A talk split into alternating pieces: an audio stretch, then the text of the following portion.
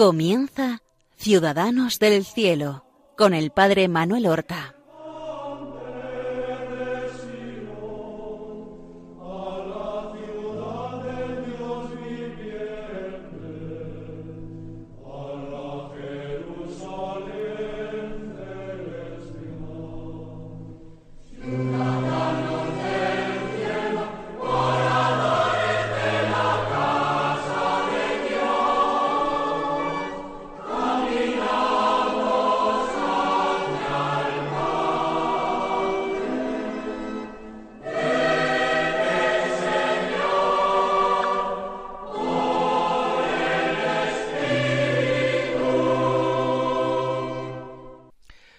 Buenos días. Damos comienzo a una nueva emisión del programa Ciudadanos del Cielo, con el cual nosotros queremos acercar a todos los oyentes la vida de nuestros hermanos los santos, la vida y las virtudes, para que nosotros, con el estímulo de estas vidas, nos sintamos movidos a imitar a ellos en las virtudes en nuestra entrega al Señor, en nuestra valentía para confesar la fe. Y hemos realizado ya varios programas sobre Santa Ángela de la Cruz, una santa sevillana que vivió entre el siglo XIX y el siglo XX. Ella había nacido a finales de enero, el 30 de enero del año 1846 y la habíamos dejado con el Instituto de la Compañía de la Cruz recién establecido, apenas.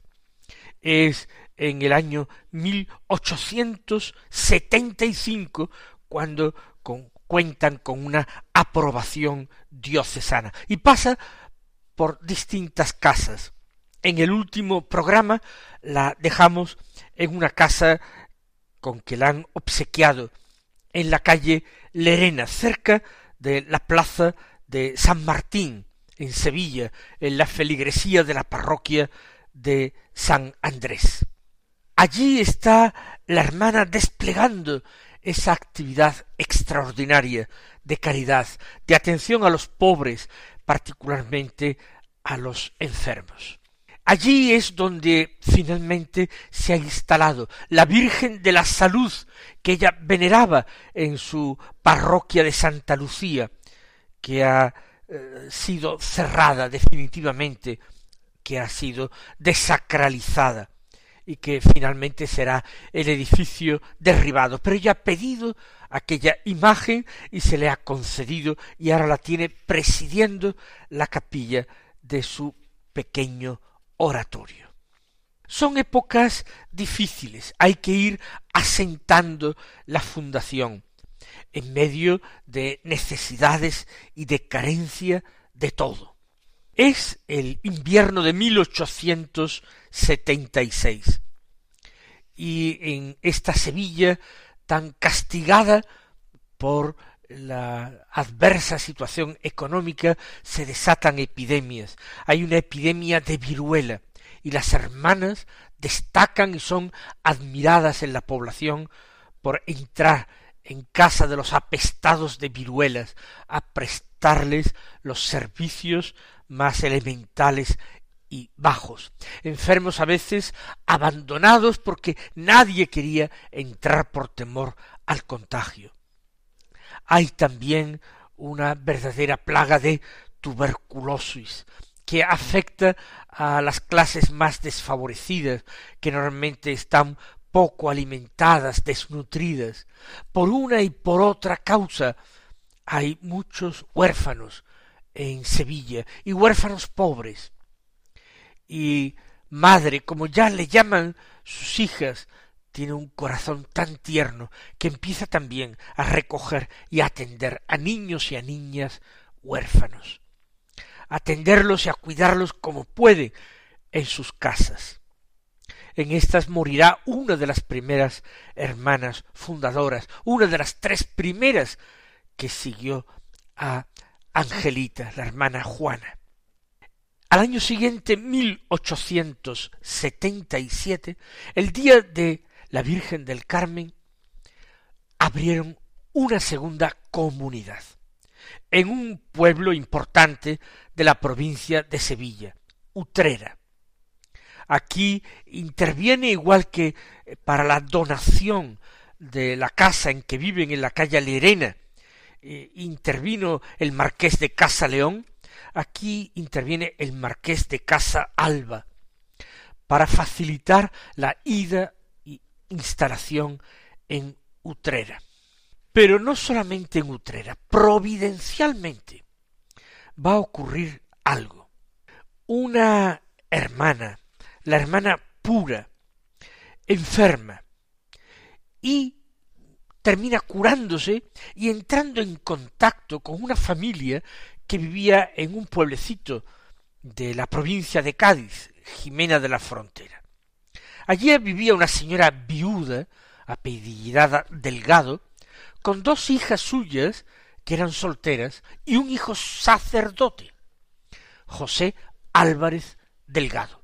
Era un hombre joven con treinta y dos años y ayudaba al párroco del pueblo, allí en Jimena de la Frontera. Entran en contacto con las hermanas de la cruz, a través de ellas con el padre Torres Padilla, que ejerce no sólo como director espiritual de Ángela, sino como verdadero guía espiritual de la congregación recién fundada. De este contacto se van a seguir dos cosas. Una de las dos hijas solteras se hace religiosa en la compañía de la cruz. Y el hijo José Álvarez Delgado decide trasladarse a Sevilla para estar cerca del padre Torres Padilla, a quien admira, admira, a quien considera un verdadero guía espiritual y a quien quiere eh, ayudar en lo que pueda. La hija de esta señora, Encarnación Delgado, que entra en la congregación se llama María de los Ángeles y se lleva con ella a otras dos amigas que se hacen también monjas hermanas de la cruz. A todo esto hay otro sacerdote que entra en la vida del padre Torres Padilla y que va a tener también su papel importante en la historia de la congregación. Es un sacerdote que se llama José María Rodríguez Soto. También es un joven treintañero. Y que poco después entrará como novicio jesuita, siendo ya sacerdote en el noviciado de Murcia. Pero ahora veremos qué pasará con él. En 1878 todavía no llevan tres años las hermanas de la cruz eh, llevando vida comunitaria, el padre Torres Padilla, que tenía sólo sesenta años, muere repentinamente. Es una pérdida extraordinaria e irreemplazable, algo que hace temer a algunos por el futuro de la congregación. Hay muchas hermanas que entran, pero el prestigio del padre Torres Padilla ampara a esta congregación que todavía no tiene un reconocimiento pontificio, sino solamente una aprobación diocesana, una congregación que no ha salido de Sevilla, la casa de Sevilla y la que está recién fundada en Utrera. ¿Quién sustituirá al padre Torres Padilla en este papel tan importante? Pues este sacerdote que ha conocido apenas un año y un año y poco más eh, en Jimena de la Frontera. El padre que acabamos de decir, José Álvarez Delgado, el que se había trasladado a Sevilla para estar al lado del padre Torres Padilla y aprender de él el arzobispo lo, nombra eh, director espiritual de las hermanas. Más aún, él quiere hacerse hermano de la cruz, pero es una congregación femenina. El arzobispo de Sevilla, privadamente, en la capilla del Palacio Arzobispal, en este mismo año 1878, cuando está empezando su tarea de guía espiritual de la congregación, recibe en una ceremonia, como digo, privada, el escapulario como hermano de la cruz. Y lo llevó siempre, siempre, hasta su muerte, sobre la sotana. aunque eh, no fue propiamente nunca religioso ni vivió en comunidad, porque no se fundó esa rama masculina de la Compañía de la Cruz. Es bajo el padre José Álvarez cuando Ángela, con permiso del arzobispo, un día de la Inmaculada Concepción, el mismo año 1878, hace sus votos perpetuos en esta congregación de ámbito y aprobación diocesana. Es don José Álvarez el que celebra la misa y en el transcurso de la misa ella pronuncia en sus manos estos votos. Poco después, el nuevo arzobispo de Sevilla, se suceden también en poco tiempo varios arzobispos en Sevilla, eh, le aprueba unas constituciones a las hermanas de la cruz, una aprobación diocesana.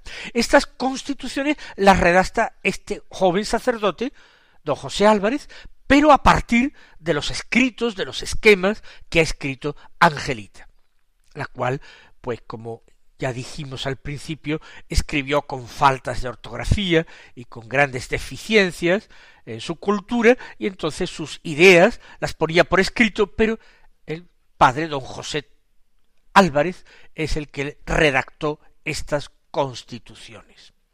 En 1880, y precisamente en verano, en el mes de agosto, el que fuera párroco de San Lorenzo y había tenido una relación no larga, pero sí estrecha con Madre Angelita, es nombrado obispo auxiliar de Sevilla, lo que alegra muchísimo a Ángela de la Cruz, porque es un sacerdote amigo que ahora podrá ayudarlas más como obispo auxiliar. Es el año 1880.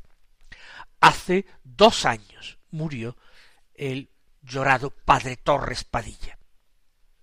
Un nuevo traslado de convento de la calle Lerena bastante cerca a la calle Cervantes, una casa un poco más grande.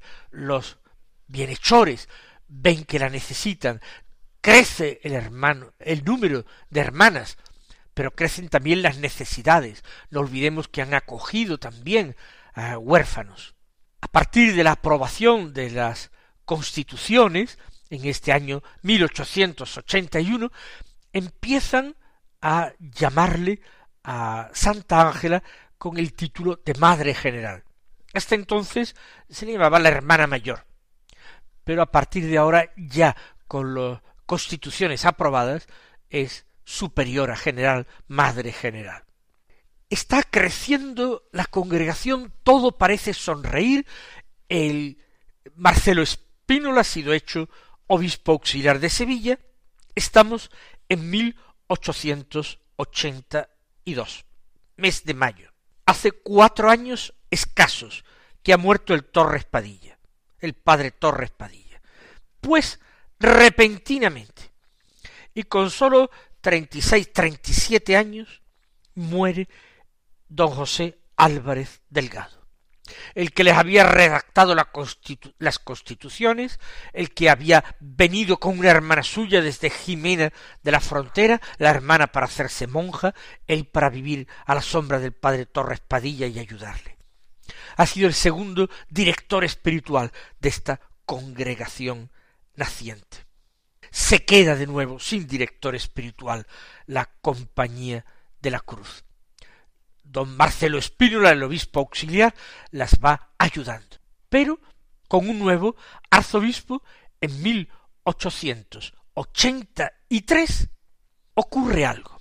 Este otro sacerdote, amigo del padre Torres Padilla, igualmente joven, don José Rodríguez Soto, que había entrado en el noviciado de los jesuitas en Murcia, por motivos de, la de salud, tiene que salir del noviciado. No lo admiten a los votos, a los primeros votos en la compañía de Jesús. Regresa a Sevilla. El padre Torres Padilla, su director espiritual, ha muerto. Don José Álvarez Delgado, el segundo director de la Compañía de la Cruz, también repentinamente, y era más joven que él, ha muerto. Pues, ¿qué mejor que este padre, don José Rodríguez Soto para encargarse de esta dirección espiritual de las hermanas. Es eh, propuesto por el mismo don Marcelo Espínola y eh, nombrado. Y este sí, finalmente, si su antecesor, Álvarez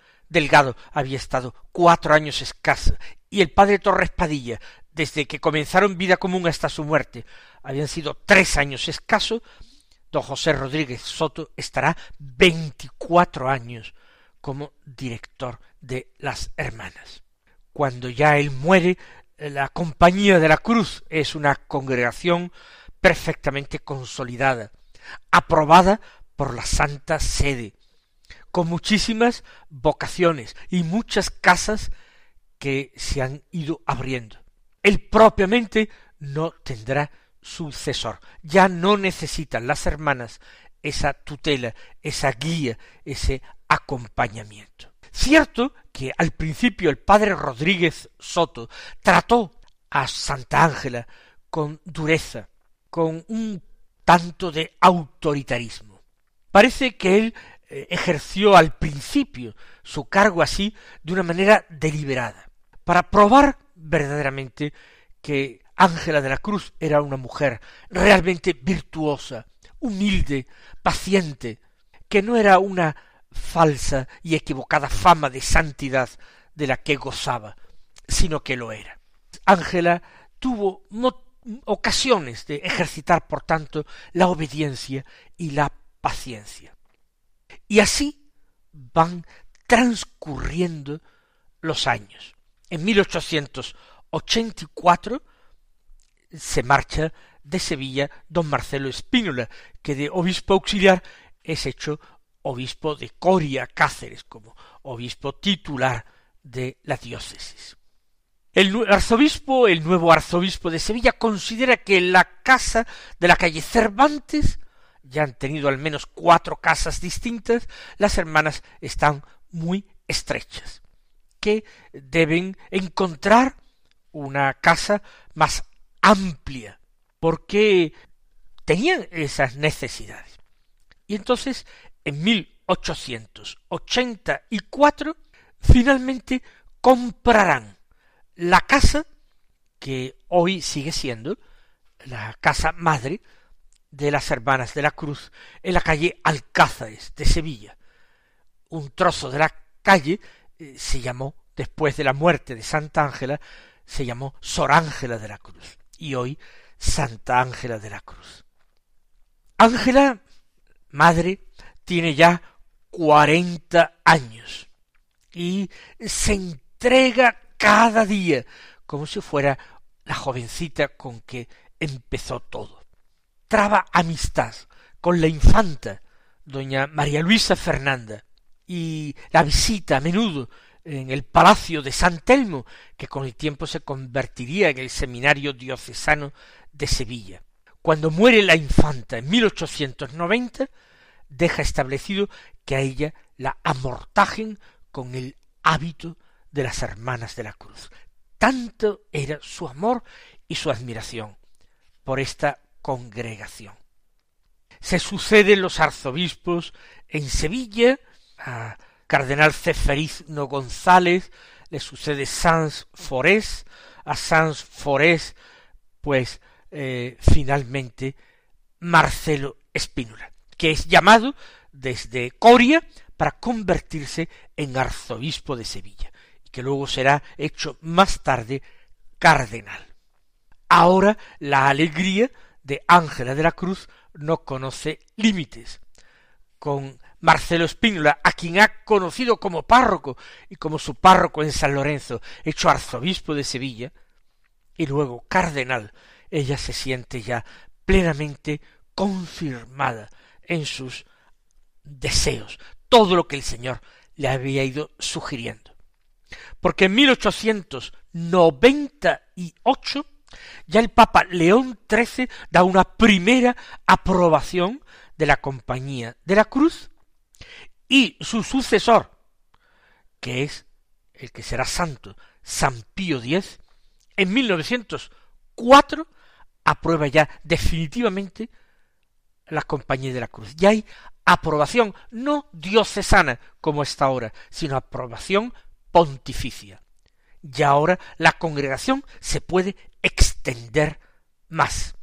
Esto es en 1904, en 1906 será cuando muera el tercer director espiritual, don José Rodríguez Soto.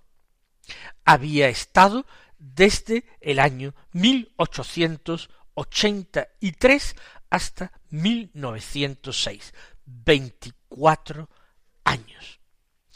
Pero eh, estas nuevas constituciones ya no contemplan la figura de ese director espiritual con competencias de gobierno. Es la Madre General la que tiene todo el gobierno.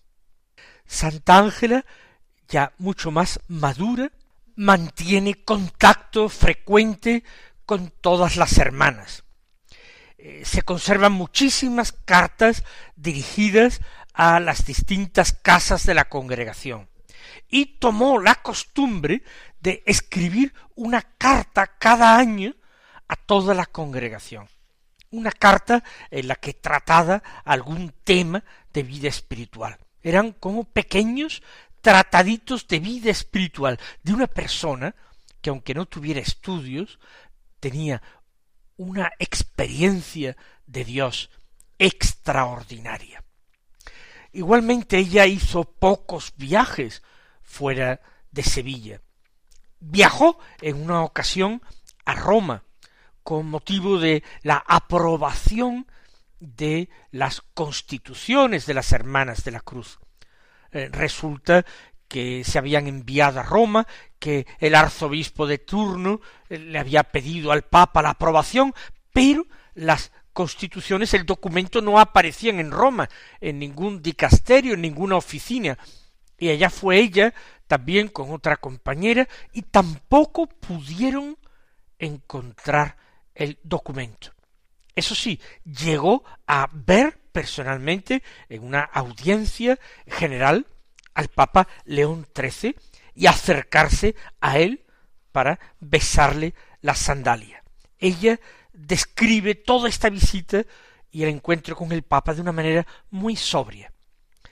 Eran muchos los que iban pasando delante del Papa para reverenciarle, y ella escribe Su santidad no estuvo conmigo expresivo, ni tampoco me rechazó. Pues así estoy en la presencia de Dios. Soy un alma adocenada. Pero, ¿qué hago? Me parece mejor estar conforme y trabajar todos los días que me quedan de vida. Ese fue el temple espiritual de esta santa mujer.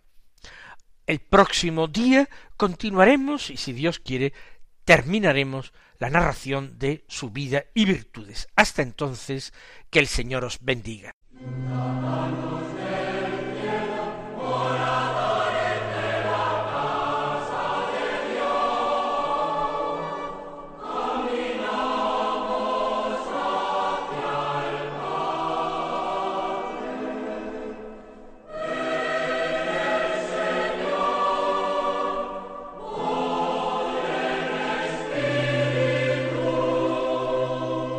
Han escuchado en Radio María Ciudadanos del Cielo con el Padre Manuel Horta.